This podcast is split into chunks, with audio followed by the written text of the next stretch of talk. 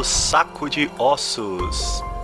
Este episódio teve o apoio da distribuidora Obras Primas do Cinema, que está lançando em DVD a franquia completa Fantasma, Muita gente está habituada às franquias dos anos 80, como Hora do Pesadelo, Sexta-feira 13, Hellraiser, algumas das mais famosas. Mas Fantasma é uma franquia bem menos conhecida do grande público. Surgiu em 1979 pela mente do Don Coscarelli no primeiro filme, Fantasma. Depois desse longa-metragem de estreia, vieram quatro continuações que percorreram as décadas seguintes, sempre ampliando a mitologia do Tall Man, ou o Homem Grande, que é um sinistro agente funerário eternizado nas telas pelo ator Angus Scream. O primeiro Fantasma, como eu disse, é de 79. Fantasma 2 saiu em 1988. Fantasma 3, O Senhor da Morte, é de 1994. Fantasma 4, O Pesadelo Continua, de 1998. E por fim, Fantasma Devastador saiu em 2016. Como se vê, uma franquia que rendeu muita coisa. O box da Obras-Primas do Cinema supra essa lacuna no mercado de terror e é uma grande oportunidade de conhecer o trabalho do Dom Coscarelli, um dos cineastas mais interessantes desse período e também um dos menos celebrados. O box contém quatro DVDs, trazendo os cinco filmes da franquia, quatro horas de material extra e cinco cards. O ouvinte pode comprar o seu box no site www.colecioneclassicos.com.br ou conferir no link que eu deixei na descrição desse episódio.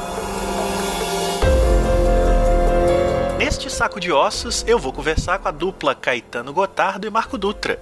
Eles são roteiristas e diretores do filme Todos os Mortos. Exibido na competição do Festival de Berlim em fevereiro de 2020, Todos os Mortos estreou nos cinemas brasileiros no final do ano e vai ser disponibilizado em plataformas virtuais.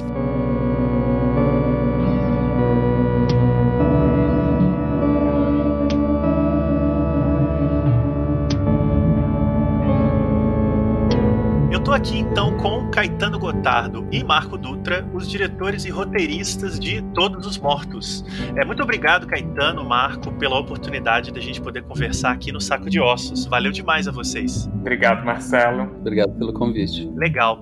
E a gente está aqui falando desse filme depois de uma trajetória muito interessante no Festival de Berlim e também no Festival de Gramado aqui no Brasil, entre outros lugares que ele circulou. É, vocês dois, Marco e Caetano, se conhecem há muitos anos. A mídia mídia cobriu bastante a relação de vocês aí ao longo desses meses, uh, um pouco no início da pandemia, né? O Festival de Berlim foi o último grande evento de cinema com aglomeração. É, vocês se conhecem há muitos anos, desde períodos de faculdade na USP, e têm tido trajetórias paralelas e muito próximas. Para o espectador mais leigo, que não conhece tantos filmes de vocês, ou não separa tantos filmes como nós aqui do meio separamos mais, eu queria que vocês comentassem brevemente, cada um, como que se deram os encontros expressivos de vocês dois, para além do fato de terem se conhecido na faculdade e tal, mas como é que vocês se conectaram e como é que isso foi desembocar em, afinal, dirigir um filme juntos, que é o Todos os Mortos?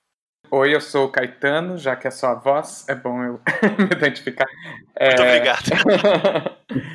é, eu e o Marco nos conhecemos, de fato, em 1999, portanto, há 21, quase quase 22 anos, no, né, no curso de cinema da USP. É engraçado, a gente se conectou meio rápido. O Marco foi a primeira pessoa com quem eu falei lá na USP no primeiro dia de aula. Ele, eu estava chegando meio meio sem saber muito como me portar e procurando a sala. E o Marco se aproximou de mim, perguntou se eu, se eu era do curso de cinema também, se apresentou. Mas foi no fim do primeiro ano que a gente ficou, começou a se aproximar mais. E tinha uma coisa engraçada, porque a gente tinha gostos cinematográficos a princípio um tanto diferentes.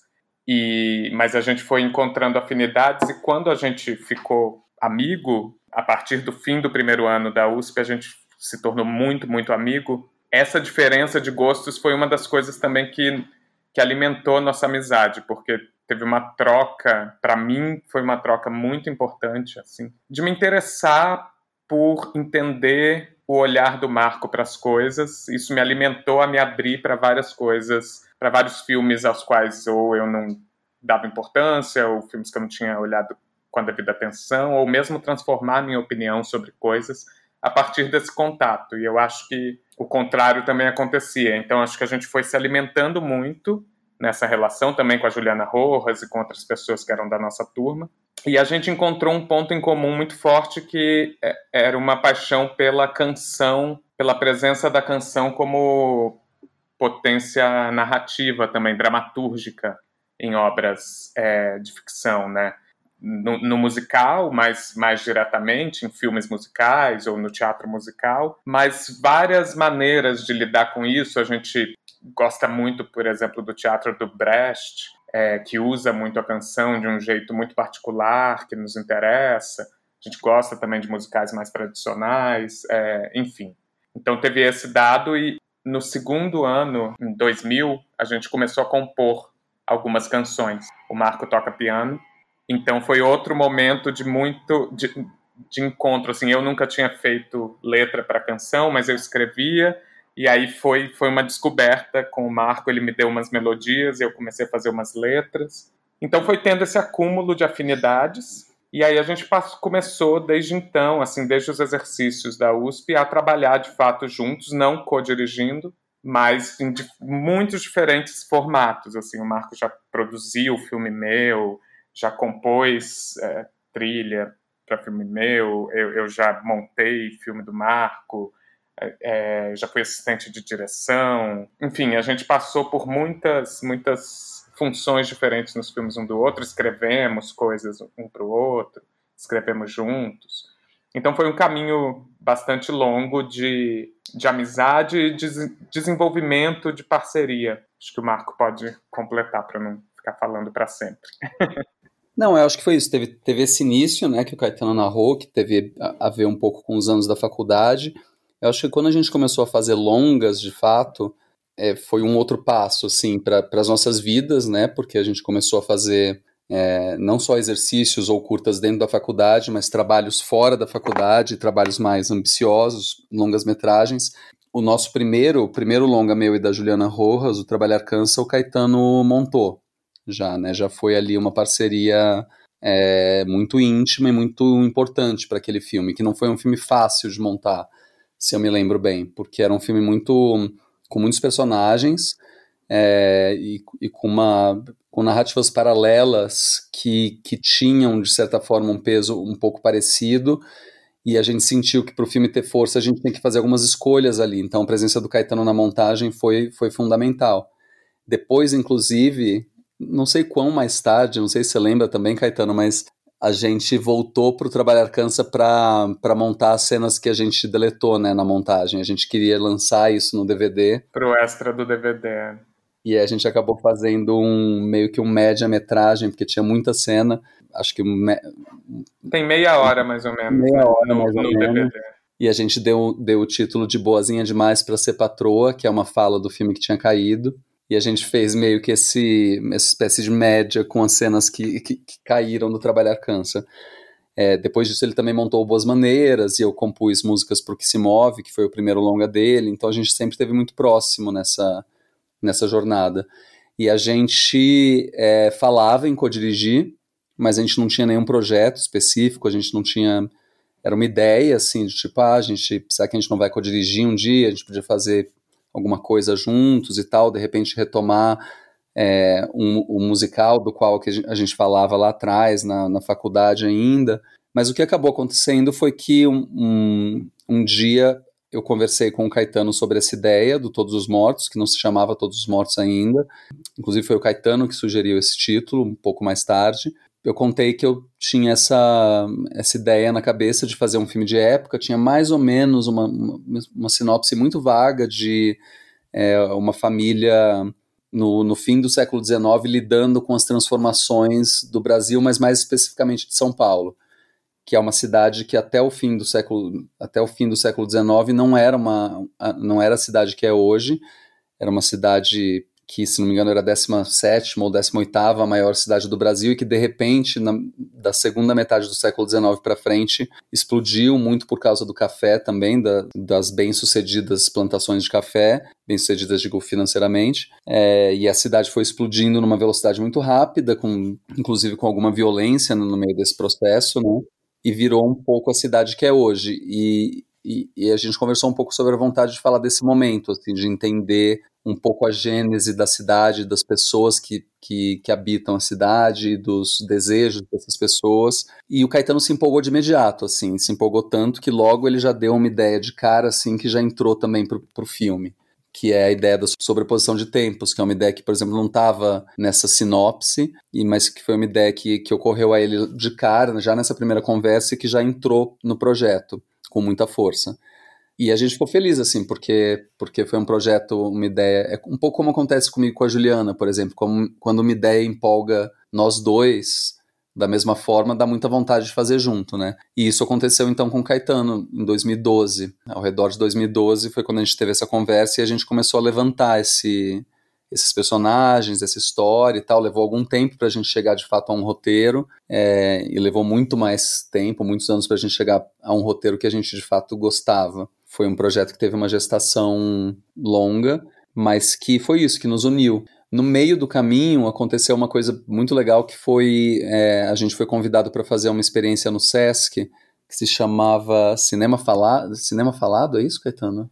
Sim, Cinema Falado. Falado. Que é um projeto que, que era uma ideia de misturar cinema e teatro, e a gente tinha liberdade para escolher o que a gente quisesse, e a gente escolheu um filme do Carlos Saura, Bodas de Sangue, que é um filme de dança, né? inspirado na peça do Lorca, e a gente fez um experimento teatral projetando o filme do Saura e manipulando o som dele ocasionalmente, é, e com os atores em cena no palco é, interagindo com o filme usando as palavras do Lorca, o texto do Lorca.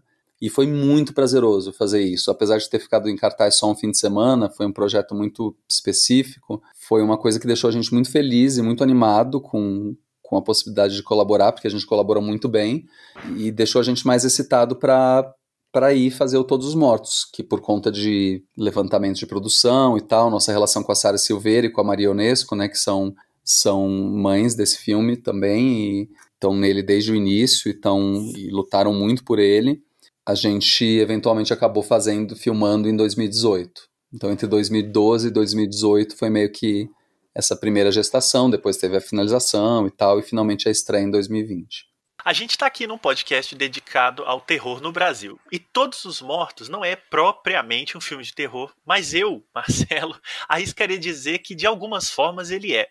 é não pela instância do medo, mas pela fantasmagoria, que eu acho que é muito onipresente né, no filme todo, às vezes literal, com aquela personagem que vê os espectros das pessoas mortas, e simbolicamente, porque é um filme que trata do passado e tem o presente invadindo esse passado de pessoas que cronologicamente estão mortas, porque elas são de 1899, mas estão vivas porque o filme, como o Marco adiantou, lida com essa sobreposição de tempos. É, eu vou direcionar essa primeira questão para o Marco, depois eu tenho uma ligada a isso para o Caetano Caetano.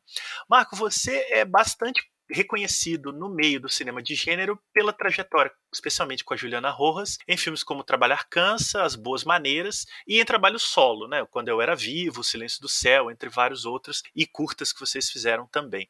É, e você tem também publicamente um interesse no gênero do terror como aficionado, como espectador, como interessado. Eu queria saber se tudo isso, esse caldo terrorífico, afetou de alguma maneira a sua aproximação com o material que se tornou Todos os Mortos. Seja na escrita do roteiro com Caetano, seja na filmagem, na montagem, que inclusive teve participação da Juliana.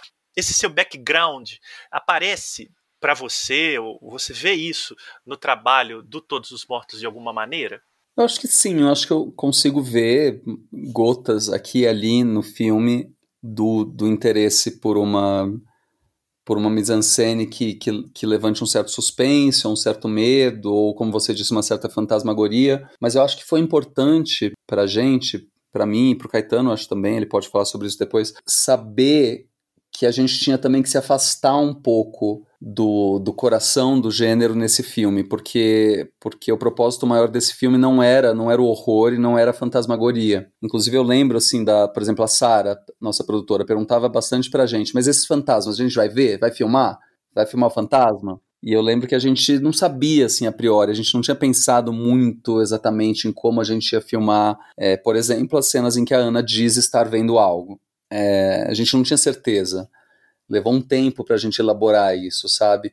E eu acho que tem uma cena lá pro, mais pro final do filme, em que a gente encontrou ali uma forma, junto com a Ellen Novar, que é a fotógrafa, e a Juliana Lobo, que é a diretora de arte, e com as atrizes também, que estavam nessa cena, que são a Clarissa Kist e a Carolina Bianchi, que é a gente ser bem explícito na, no, bem explícito, bem, bem forte e bem não ambíguo no fato de que não, é, a câmera, nós, o nosso olho não é capaz de ver o que a Ana vê. A gente não tá, a gente não tá junto com ela nessa nessa jornada fantasmagórica, sabe? Essa é uma jornada dela e que a gente tá, na qual a gente está muito interessado, claro, e a gente está acompanhando, mas o filme, o olhar do filme, é, a gente precisou, precisou encontrar uma distância disso, sabe? Para a gente achar a forma certa dele. Eu acho que teria uma possibilidade da gente ir mais longe com certas convenções de, de suspense ou de filme de fantasmas, no Todos os Mortos, mas a gente tomou a decisão de não fazer isso, é, pelo bem do filme, assim, pelo bem desse filme. Tem uma coisa que eu lembro de ler em certas. Quando eu era, quando eu era garoto, eu lia. Ainda leio muito, né? Mas eu aprendi muito lendo entrevistas e livros de não, não ficção do Stephen King. E ele falava muito isso, porque as pessoas perguntavam para ele: ah, você escreveu três livros de terror, então você é um escritor de terror. Ele falou: não sei responder isso, porque eu vou, eu vou escrever o que eu o que, eu, o que eu quiser, assim, o que sair, entendeu? Como ficou provado ao longo dos anos, ele pode escrever de um tudo, não é não é só dentro dentro de uma ou outra categoria, ele já experimentou com várias formas. E eu acho que a gente também tem a liberdade de experimentar com várias formas. E eu acho que no caso desse filme, a gente sentiu que a gente tinha que, que assumir que não, que não era, não, não era um filme que, que daria para colocar, classificar como um filme de terror quando, do, quando ele estivesse pronto. E isso veio do, do, conteúdo dele, não veio, da, não veio de uma decisão nossa, estética, formal, qualquer. Veio, veio do próprio filme, sabe? O próprio filme nos disse isso. E é interessante isso que você fala de que a partir dessa dessa postura diante do filme, as decisões do que mostrar e do que não mostrar são exatamente de olhar. Essa cena que você cita, né, que, que é, um, é, um, é uma espécie de espaço vazio que o filme não explicita. A, a decisão de não mostrar é que faz esse caminho para aquilo que vocês estão, estão lidando, né? Com esse tipo de fantasma que o filme está lidando. E aí eu acho que me leva ao que eu perguntaria para o Caetano em relação às características do cinema do Caetano nesse filme. Caetano, você vem de um cinema, assim como eu arrisquei aqui umas palavras sobre o do Marco, eu vou arriscar algumas sobre o seu, que é um cinema muito, muito próximo da performance dos corpos, né? Na movimentação, no uso da voz, da música, dos gestos, né? São filmes muito gestuais e muito vocais. Eu, sempre acho isso muito forte em como seus personagens falam. É, isso tá nos curtas e tá nos longas. Você dirigiu dois longas solo, O que se move e Seus ossos, seus olhos, e tá muito forte no Todos os Mortos. Inclusive algumas cenas são muito interessantes porque elas juntam as duas características de vocês, dos seus cinemas específicos, na mesma cena. Me chamava muito a atenção, eu que acompanho os dois com bastante atenção, ver numa única cena os dois. E eu achava, gente, esse negócio aqui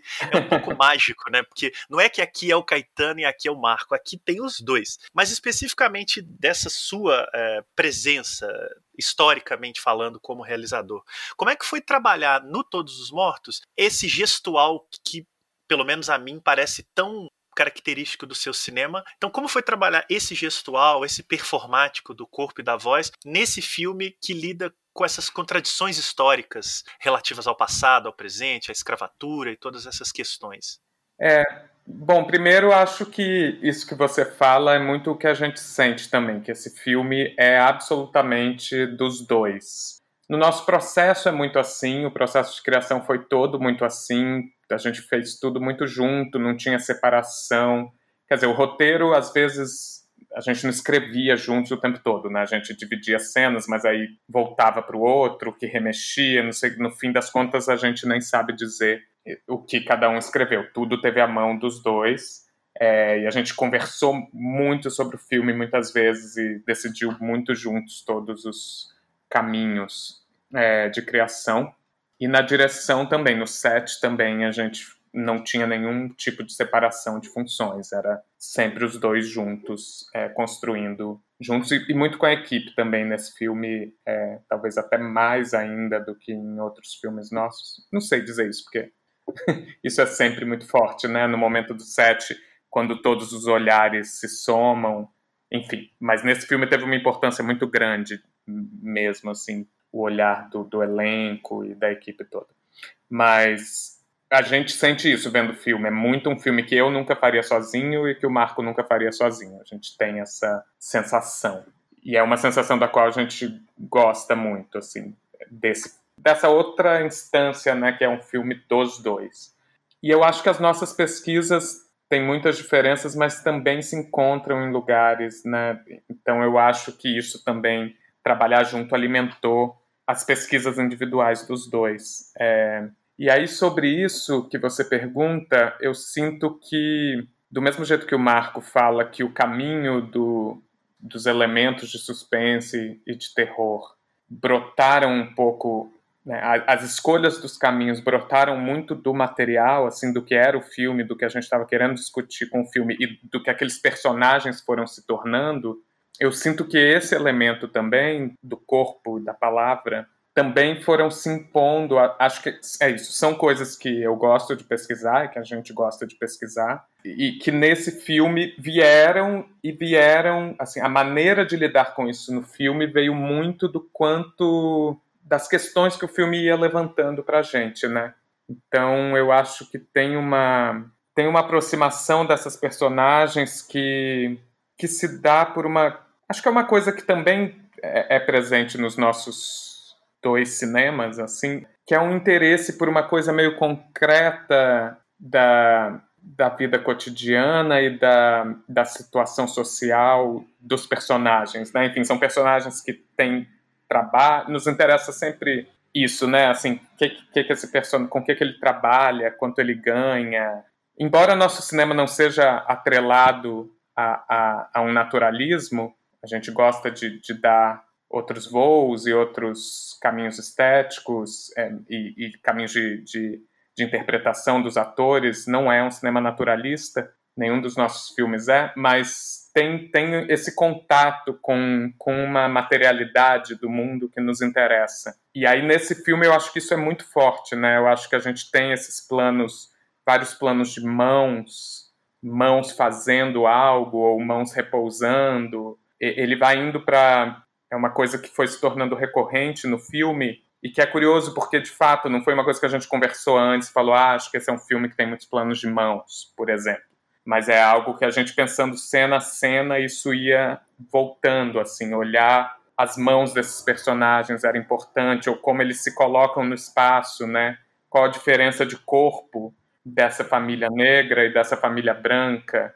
Qual a transformação do corpo da Iná, da personagem Iná, né? Que começa tendo que negar a, a própria religiosidade ou as próprias vontades e vai conquistando um espaço de performar isso que ela é e então tem esse longo plano das mãos dela é, dela passando uma mão na outra enquanto canta uma, uma cantiga do candomblé Angola e depois enfim tem uns tempos e, e, e umas maneiras de compor esses corpos e de entender o caminho desses corpos dentro desse sistema de múltiplas opressões que essas mulheres atravessam de diferentes maneiras, ou, ou também é, dos atos de opressão que elas, que elas muitas vezes operam, no caso da família Soares, mas e nesse desenho social que, que, que se manifesta nos corpos. Então, eu acho que teve esse interesse grande, assim, de pensar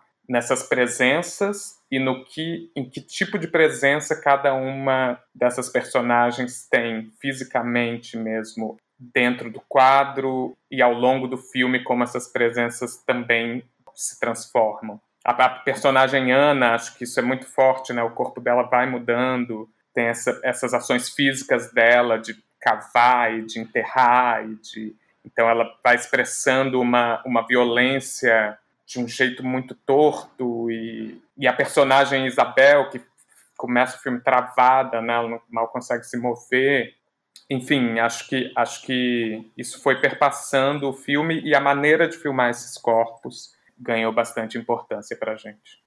Eu lembro muito, por exemplo, de conversar com a Carolina Bianchi, que é uma atriz incrível, que fez uma peça muito fenomenal chamada Lobo, e que a gente sabia que a gente estava lidando com, com a histeria, né, e com representações da histeria no fim do século XIX. E a gente sabe o tanto de clichê que isso carrega, e o tanto de dificuldade que isso tem e de machismo mesmo, né? A histeria feminina sempre retratada de uma maneira bastante machista na, na história médica.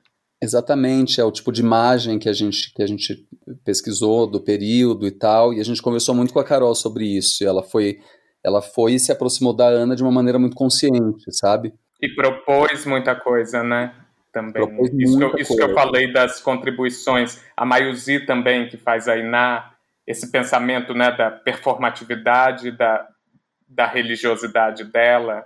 A Mayuzi tem uma relação com, com um culto de origem nagô, mas a personagem dela é do candomblé Angola, que é outro, outra coisa, né, que tem algumas raízes em comum, mas é, então teve essa, essa pesquisa em torno disso. A gente tinha uma, uma pessoa do Candomblé Angola nos acompanhando e, e, muito junto ali da Mayuzi, mas esse caminho de compor isso na personagem foi super importante para a Mayuzi e ela, ela propôs muita coisa a partir disso. Lembrei de, por exemplo, só queria citar esse caso específico da Ana e da questão da histeria, como a gente tentou se aproximar de um jeito crítico, né, de um jeito de hoje, de um jeito os filmes, né, mesmo sendo de época, eles são sempre do momento deles, né, do momento em que eles são feitos. Não é, não, não é exclusivo. Isso é vale, acho que para todo filme de época, provavelmente. É, e a gente não, não escapa isso, né? A gente não quis emular nada, a gente quis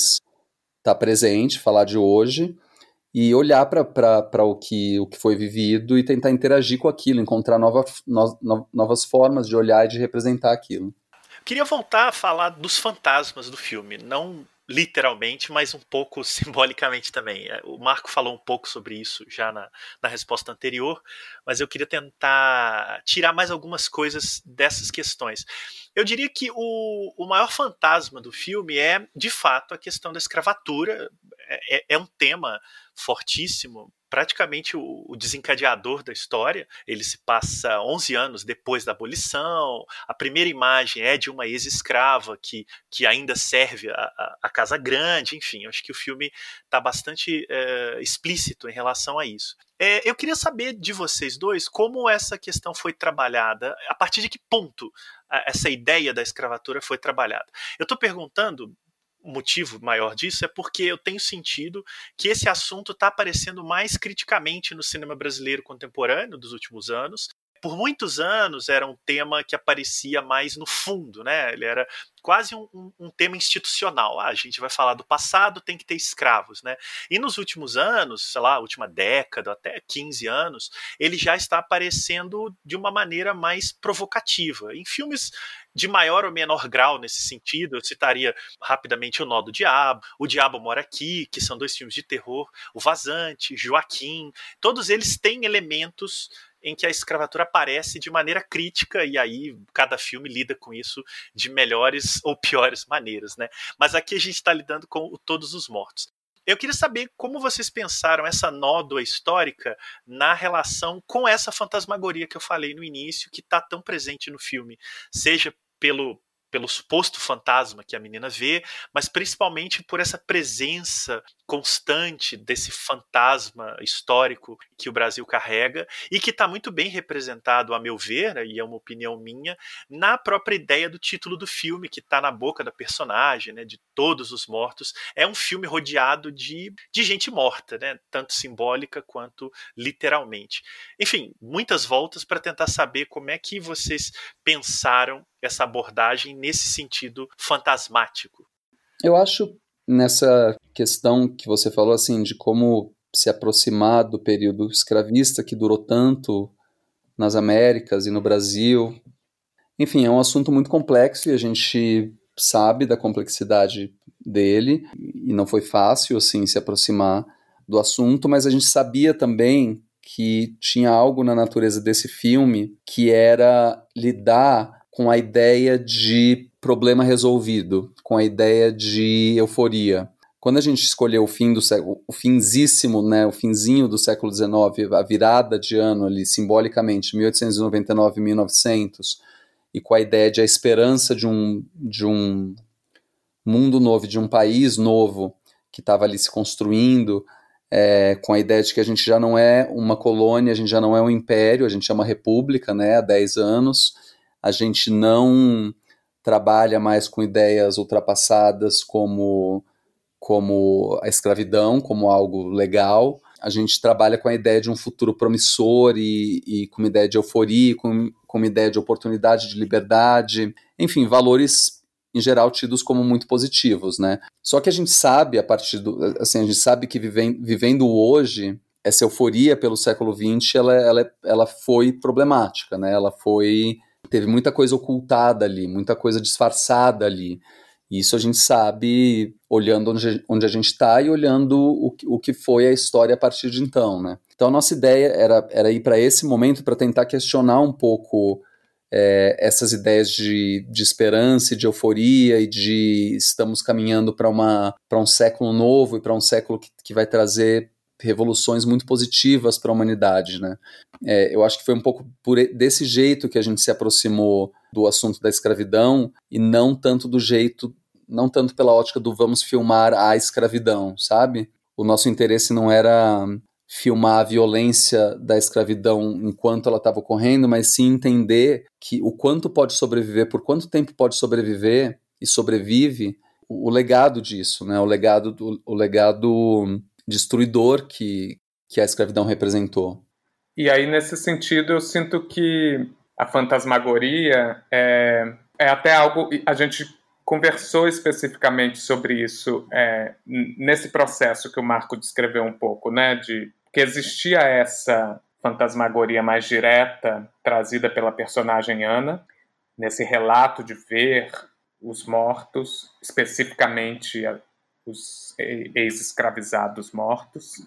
E aí, nesse caminho de pensar o que, que era isso para a gente dentro do filme como representar isso, né? Isso um pouco que o, que o Marco falou e que chegou nesse ponto de disso estar sempre só nos olhos da, da personagem é, porque não nos interessava exatamente tratar desses ex-escravizados mortos como os fantasmas do filme.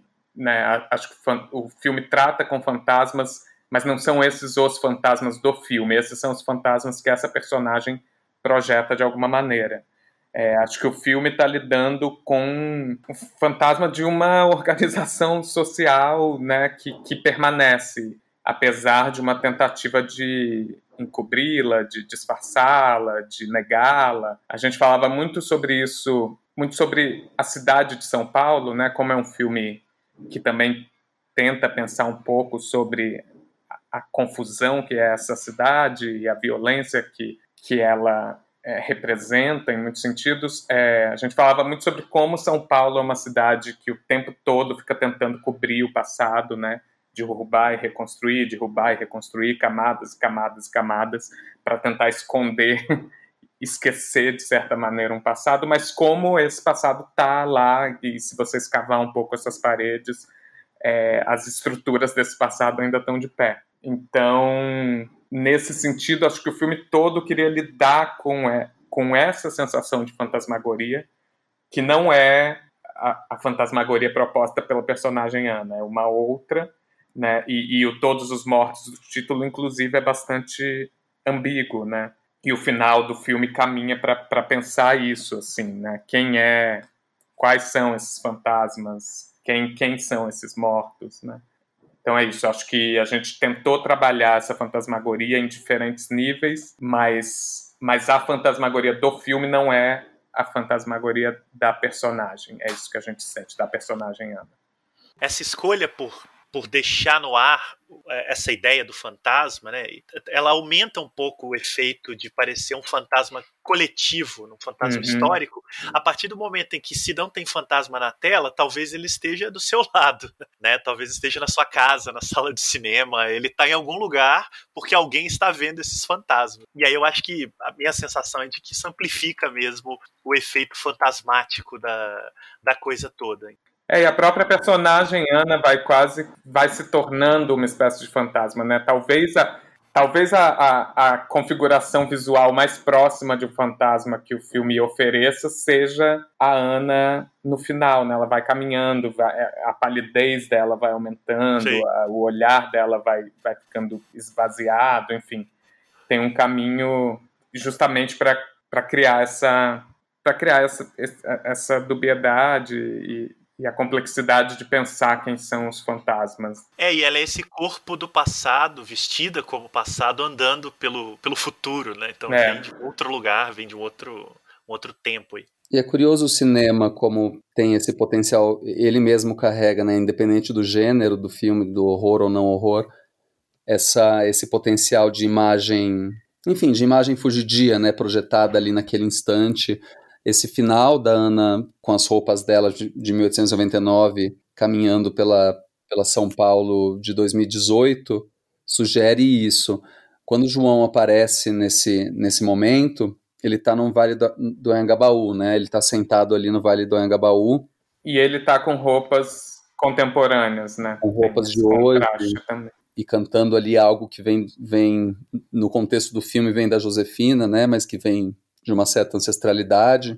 No entanto, esse, esse Vale do Angabaú, que está ali filmado em 2018, agora em 2020 ele já não existe mais. O Vale do Angabaú já foi, já foi re, reformado, não sei nem como chamar isso. Enfim, ele já é outro, não sei se você viu fotos, mas ele já é um outro espaço também. O espaço que está ali, ali no final do filme como presente ou possibilidade de futuro já é também um espaço que a gente já não consegue encontrar na realidade, né? Já é fantasma também, né?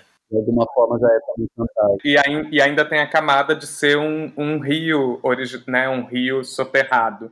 Então já tem ali algo que já, já foi um rio, já não é mais um rio, é aquele outro espaço, e agora aquele outro espaço já não é mais aquele.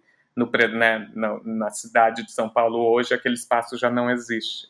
Então isso a gente nem podia prever quando a gente filmou, mas já é outra camada que, que, que surgiu na, na, na, no caminhar da história. E essa coisa que tem essa, esse subgênero do esse subgênero, né? Não é exatamente um gênero, mas é um, uma forma, o, o, o, filme de época, né? O filme com vestidos e carruagens e cavalos e coisas pré-históricas e tal. Ele é sempre um filme do, do ano dele, né? É curioso, assim, perceber isso também sobre Todos os Mortos, né? Que a gente estava fazendo um filme ali sobre o presente, também sobre essa virada de século XIX para o XX, mas agora uma evidência como essa já mostra que ele está muito bem colocado ali em 2018, quando a gente filmou aquela imagem, né? Ela pertence bem a, a 2018. E, então o próprio conceito de filme de época é um pouco fugidio. É, e é um conceito anacrônico, porque como Rivette falava lá nos anos 60, já não somos inocentes. Né? Então, uhum. como você filma um filme de época hoje, com, com esse mundo cínico e hiperconectado e uma série de coisas em que a história já é bastante conhecida em vários aspectos, questionada, problematizada, né? Você filma uhum. um filme de época como se nada houvesse. Não parece mais fazer tanto sentido. Né? Exato. Né? Uhum, e aí você uhum. se depara com, né, Todos os Mortos me parece um bom exemplo disso, por isso falo dele nesse sentido, com um filme que lida exatamente com essa impossibilidade. Você não filma mais um filme de época uhum. como Independência ou Morte, né? Você tem que filmar um filme de época contemporâneo. Não tem mais como lidar com uma certa inocência da nostalgia do passado, né? O, uhum. o passado é, é, é, mal demais para isso. Não, e é impossível, né? Assim, é, tem uma piada que eu tenho repetido nesses últimos dias, mas que, que, que para mim faz muito sentido.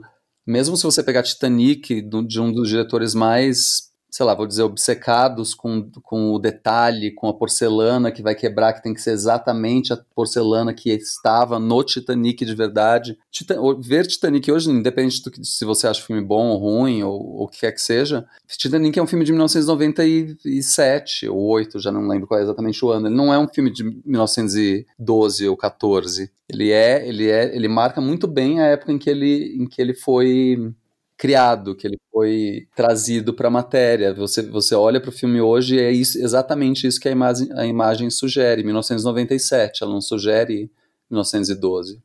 É, além do Todos os Mortos, 2020 marcou um outro trabalho conjunto de vocês, que é a minissérie Noturnos, que foi exibida no Canal Brasil e está disponível na Globoplay.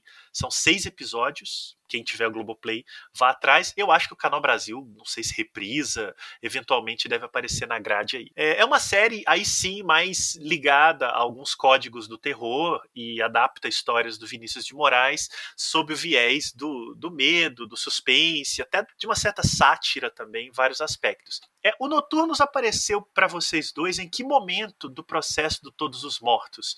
E uh, eu pergunto isso porque há relações bastante claras entre os dois. O fato de ter visto eles muito próximo amplifica isso, desde alguns nomes do elenco e algumas abordagens, especialmente o segundo episódio parece um pouco quase um prelúdio do que vocês vão trabalhar no no Todos os Mortos, ou o contrário, só que em chaves diferentes, mas o, o sistema de olhar para as coisas criticamente ele é muito parecido. Eu queria saber como é que o Noturnos entrou no meio desse caminho, ou foi o contrário, como é que ele se conecta com isso tudo. É, foi, foi, é, é um caso muito específico e interessante o Noturnos, porque a gente estava montando já o Todos os Mortos.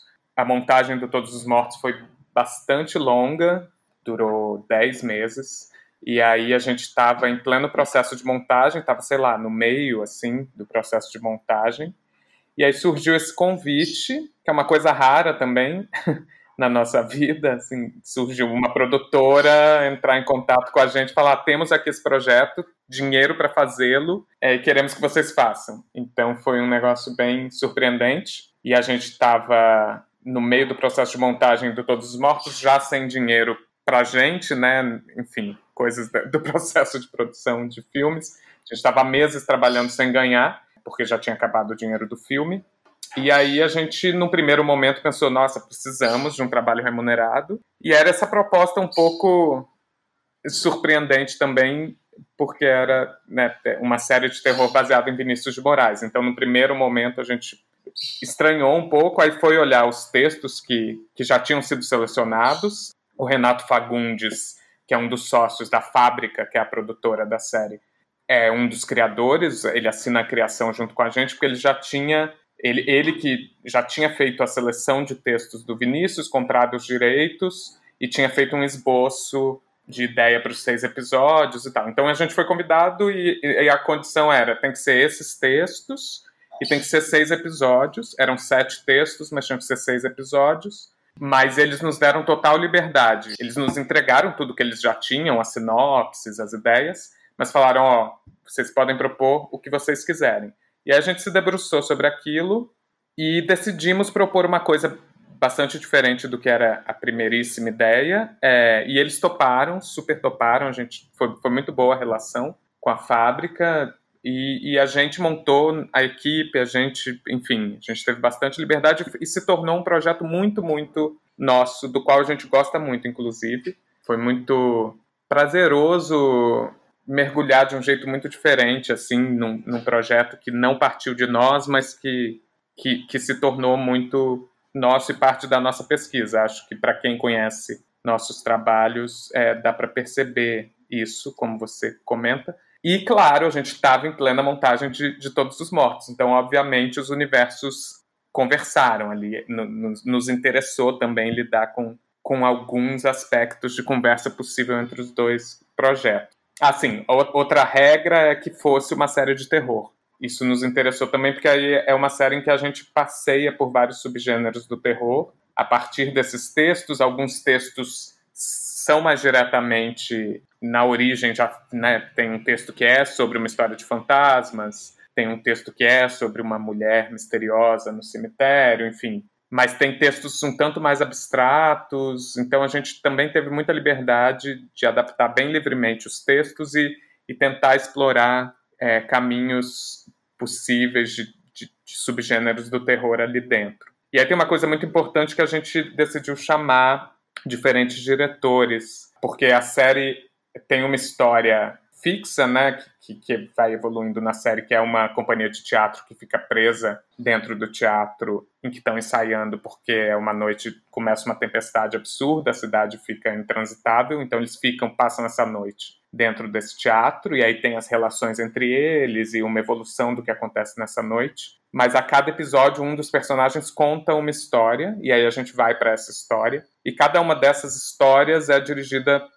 por uma pessoa diferente. Então são eu e o Marco dirigimos tudo que é do teatro, que é o início e o fim de todos os episódios e o episódio 6 inteiro. E aí no episódio 1 a 5 são cinco diferentes diretores dirigindo essas, esses contos.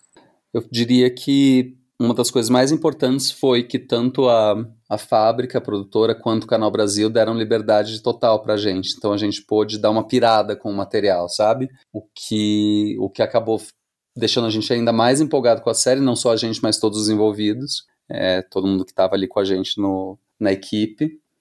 E acabou sendo um negócio que a gente que a gente tem pelo, pelo qual a gente tem muito carinho hoje em dia.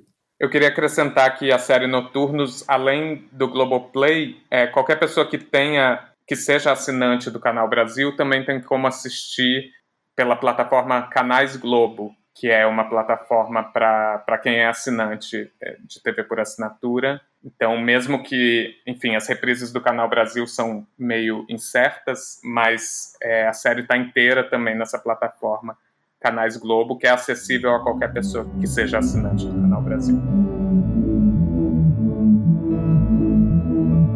Marco Caetano, muito obrigado. Parabéns pelos trabalhos individuais e conjuntos e sucesso para todos os mortos, vai. Vai ser uma boa trajetória aí pro filme e espero que venham outros trabalhos de vocês também. Muito obrigado, Marcelo. Obrigado, muito obrigado. Foi muito boa a conversa. Foi ótimo.